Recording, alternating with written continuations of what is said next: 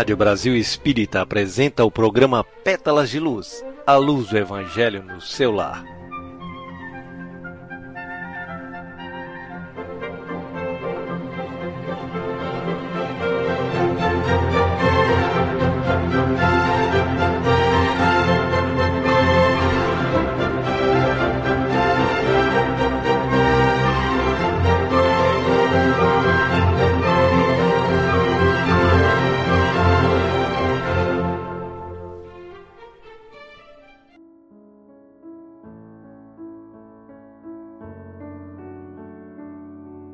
Boa noite, Carlos e todos que fazem parte da equipe da Rádio Brasil Espírita. Boa noite, queridos irmãos que estão sintonizados conosco, vocês de Alagoas, do Brasil e do mundo. É com muita alegria que vamos dar início a mais um programa Pétalas de Luz. Como vocês sabem, este programa tem como objetivo incentivar a prática do Evangelho no lar. Num mundo de tanta correria e desencontros, o culto do Evangelho é uma forma de reunir a família e amigos em torno de um ideal sublime que é a busca da paz, solidariedade e felicidade. Quantas vezes os jovens se queixam sobre o estado emocional dos seus pais, sobre a falta de paciência, a atenção voltada exclusivamente para o trabalho, noticiários, viagens, roupas, posição social e festas, relegando ao abandono os filhos que, por sua vez, se inclinam a seguir caminhos tortuosos. A prática do Evangelho oportuniza a comunhão familiar, cria um compromisso entre todos. É um hábito saudável. Assim, como a reunião de trabalho convencional, devemos levar a sério a reunião de intercâmbio com os ensinamentos do Cristo onde todos poderão comentar sua compreensão sobre a mensagem e aproveitar para ilustrar com algum acontecimento da vida. Falar sobre seus problemas à luz dos ensinamentos de Jesus.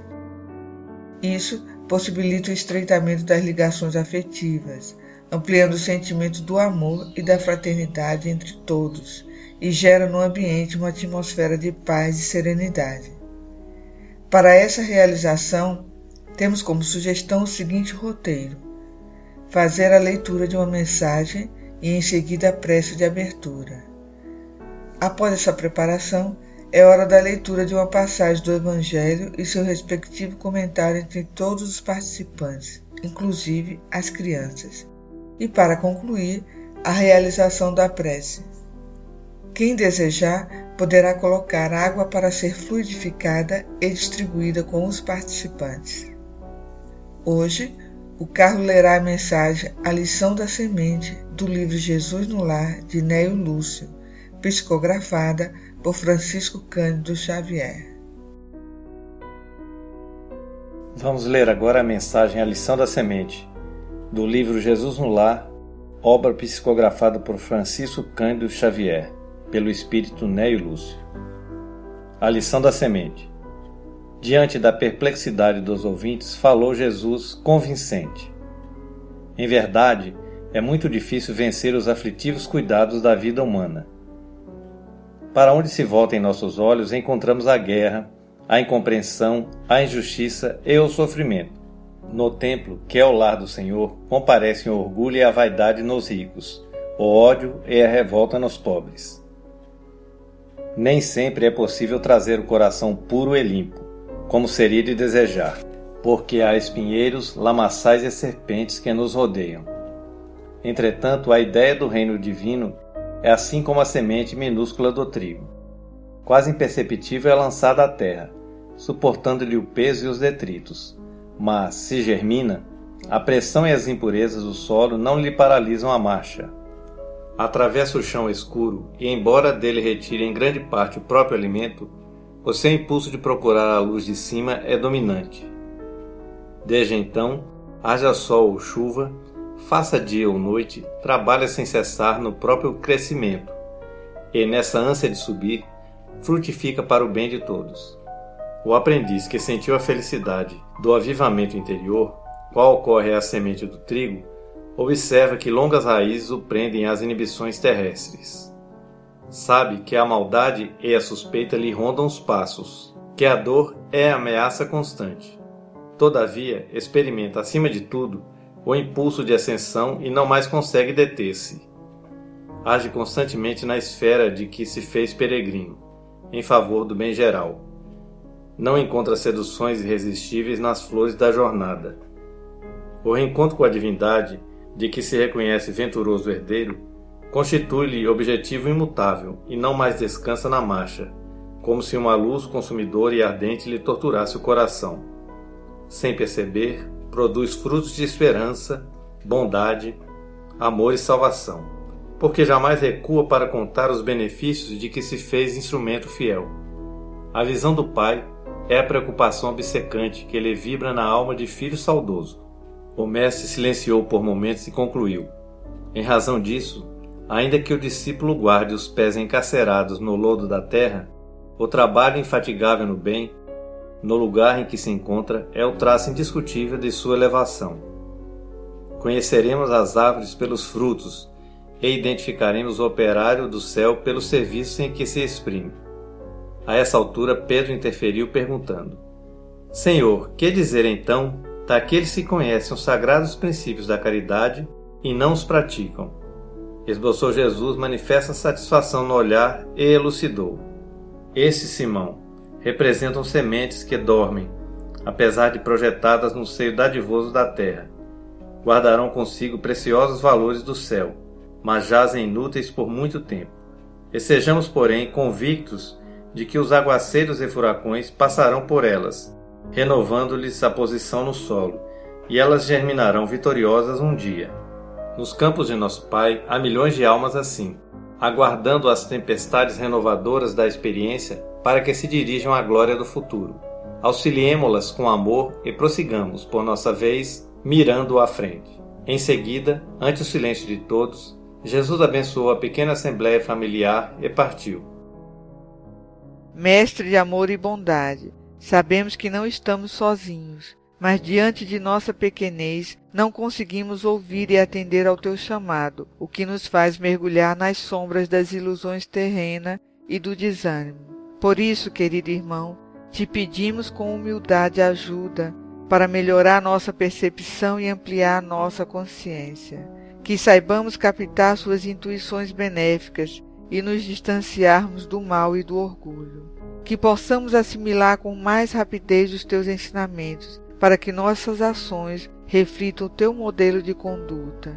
Que nossa jornada seja plena de boa semeadura, gerando os frutos do amor consolação e ternura. Que nossa mente esteja interligada com o alto, auxiliando a irradiar vibrações de paz, harmonia e felicidade para toda a humanidade. Assim seja.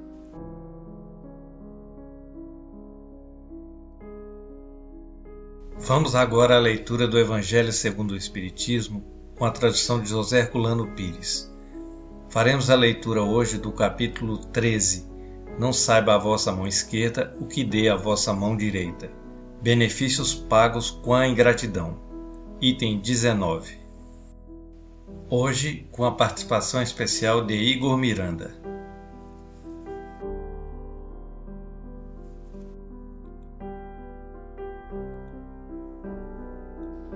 Benefícios pagos com a ingratidão. O que pensar das pessoas que, tendo os benefícios que fizeram pagos com a ingratidão, não fazem mais o bem, com receio de encontrar ingratos. Nessas pessoas existe mais egoísmo do que caridade, visto que fazer o bem só para receber provas de reconhecimento não é fazê-lo com desinteresse. E o único benefício que agrada a Deus é o que é feito desinteressadamente. Nelas também existe o orgulho, porque se compraze na humildade de quem recebeu o benefício, que deve demonstrar o seu reconhecimento aos seus pés. Aquele que busca na terra a recompensa do bem que fez, não a receberá no céu, mas Deus terá interesse por aquele que não a procura sobre a terra. É preciso sempre ajudar os fracos, mesmo sabendo antecipadamente que aqueles a quem se faz o bem não agradecerão. Sabei que, se aquele a quem prestastes um benefício esqueceu o bem que recebeu, Deus o levará mais em conta do que se tivesses sido recompensados pelo reconhecimento do vosso beneficiado. Deus permite que por vezes sejais pagos com a ingratidão, para provar vossa perseverança em fazer o bem. Aliás, como podereis saber se esse benefício, por agora esquecido, não produzirá bons frutos mais tarde? Ficais certo de que ele é uma semente que germinará com o passar do tempo. Infelizmente, nunca vedes mais que o presente. Trabalhais por vós, e não tendo os outros em vista. Os benefícios acabam por abrandar os corações mais endurecidos. Eles podem ser esquecidos aqui na terra, mas quando o espírito se desembaraçar do seu invólucro carnal, ele se lembrará e essa lembrança será seu castigo. Então lamentará a sua ingratidão, desejará reparar a sua falta, pagar a sua dívida em outra existência aceitando, muitas vezes, uma vida de dedicação ao seu benfeitor. É assim que, sem o perceberdes, tereis contribuído para o seu progresso moral, e mais tarde reconhecereis toda a verdade destas palavras. Um benefício jamais é perdido. Além disso, também tereis trabalhado por vós, porque recebereis o mérito de haver feito o bem desinteressadamente sem vos deixar desencorajar pelas decepções. Ah, meus amigos, se conhecesseis todos os laços que, na vida presente, vos ligam a vossas existências anteriores, se pudesseis abranger a imensa quantidade de relações que aproximam os seres um dos outros para o seu progresso mútuo, ainda ficareis bem mais admirados com a sabedoria e a bondade do Criador que vos permite reviver para chegar até Ele. Guia Protetor, Sens, 1862. É comum quando fazemos um favor para alguém querermos ser tratados com cortesia pelo beneficiado, e não esperamos que dele parta nenhum ato que venha nos desagradar. Assim, quando somos surpreendidos por gestos de ingratidão, nos tornamos amargos e frios para com a pessoa que não correspondeu com as nossas expectativas. E pior, chegamos ao ponto de dizer: nunca mais farei nada por essa pessoa, nem por ninguém, pois nunca somos reconhecidos. Um exemplo disso é no ambiente de trabalho. Às vezes fazemos um pouco mais do que nos é determinado, e se isso não for reconhecido pelo chefe, passamos a fazer o básico e olhe lá, esquecendo com isso que estamos prejudicando as outras pessoas e chegamos a nos tornar muito mais ingratos a Deus pois nunca agradecemos pelas mãos que nos possibilita o trabalho, a visão que nos permite ver a beleza do mundo, a audição e a fala que nos capacita para a comunicação e outras coisas mais. Não estamos na Terra, numa família, num trabalho, numa sociedade por obra do acaso. Viemos para o local que merecemos para nos adiantarmos e ajudar ao progresso da humanidade. Esperar retribuição por ajudar ao próximo é sinal de atraso. Jesus curou tantas pessoas e raros foram os que agradeceram ao Pai pela benção da saúde, como se vê, por exemplo, em Lucas capítulo 17, versículos 11 a 19, quando Jesus curou dez leprosos e apenas um voltou para glorificar a Deus. Ainda assim, nosso Mestre Maior nunca deixou de trabalhar e interceder ao Criador por nós. Fazer o bem na espera de reconhecimento ou agradecimento não é um ato de caridade, e sim um ato de interesse pessoal, em busca de aplausos, pois a nossa vaidade é tão grande que para nós não tem nenhum mérito se o beneficiário não ficar nos agradecendo constantemente e dizendo aos outros o quanto somos bons.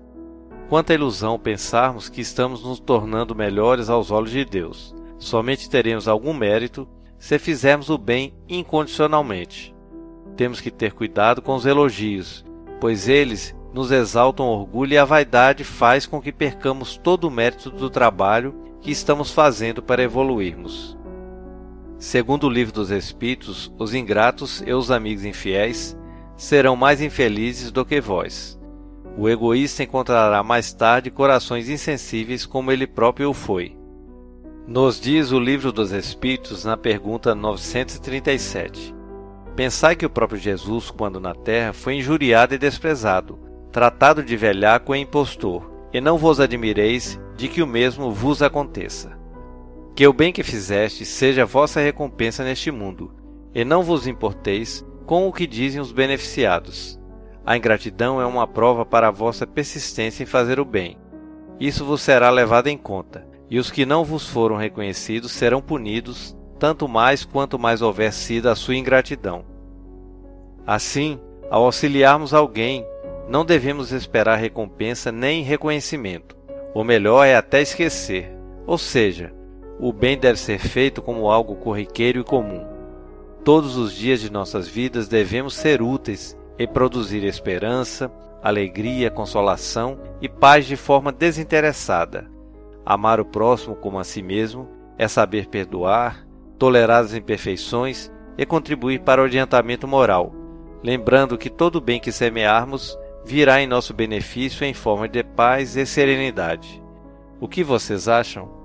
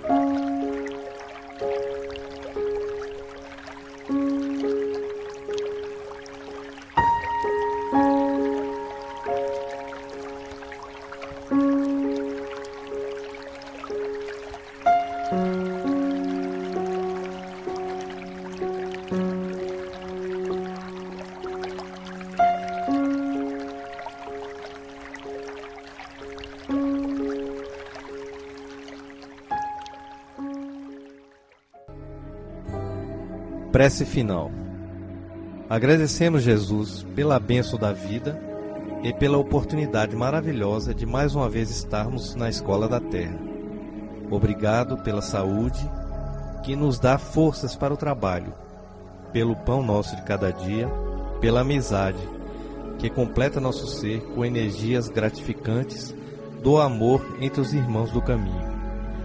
Muito obrigado, Senhor, pelo lar que nos acolhe protegendo-nos das intempéries da natureza, dando-nos a segurança perante os embates da vida, pelo seu cuidado constante, pela intuição que nos conduz nos caminhos seguros, pelas vibrações que sustentam o nosso ser e pelas energias que nos abastecem de forças para seguir mais essa jornada de forma equilibrada e tranquila. Ajuda-nos a construir um mundo melhor de onde o mal seja banido de vez, e somente o amor prevaleça. Ajuda-nos a eliminar em nós o egoísmo, que nos impede de estender os braços para ajudar nossos irmãos, e sermos caridosos e construirmos um mundo fraterno e de paz. Fluidifica Jesus, a água posta sobre a mesa, transferindo a ela as boas energias do alto, de forma que ela possa ser benéfica ao nosso corpo e nossa alma dando-nos saúde, alegria e bem-estar. Obrigado pela realização de nossos trabalhos, onde sentimos a vibração suave de suas emanações.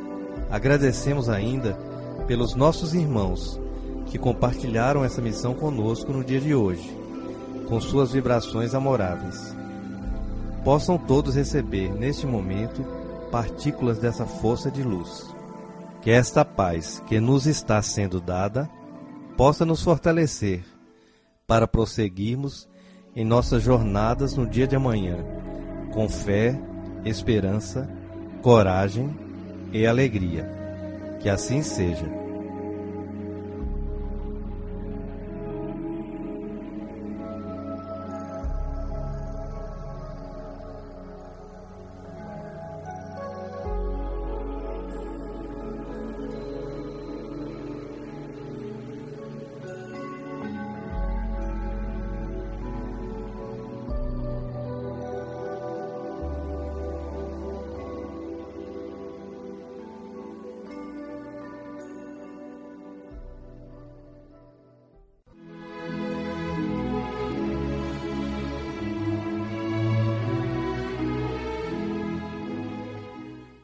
Assim, estamos encerrando mais um programa Pétalas de Luz, desejando a todos uma boa noite e uma ótima semana.